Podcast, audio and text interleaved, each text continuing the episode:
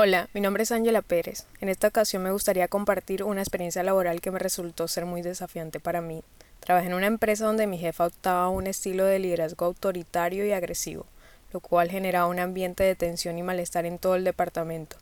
En lugar de fomentar la colaboración y el intercambio de ideas, ella simplemente gritaba y daba órdenes sin proporcionar una dirección clara o un plan de trabajo coherente. Además descubrí que mi jefa tenía ciertas prácticas poco éticas, como obligarnos a trabajar con ciertos proveedores aunque no siempre ofrecieran los mejores precios o servicios. También inflaba las órdenes de compra para beneficio propio, y cuando intentaba cuestionar sus decisiones, ella me descalificaba con insultos y comentarios humillativos. En su momento esta experiencia resultó muy desafiante de sobrellevar y afectó mi bienestar emocional y profesional. Decidí que lo mejor para mí era abandonar la empresa y buscar nuevas e-, oportunidades que estuvieran más alineadas con mis valores y expectativas.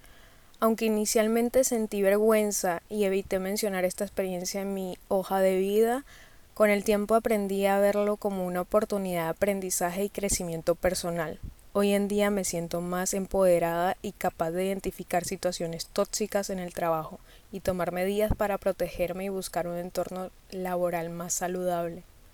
Pero ahora bien, ¿ustedes qué opinan que yo tenía que haber hecho? Y cuéntenme si les ha pasado.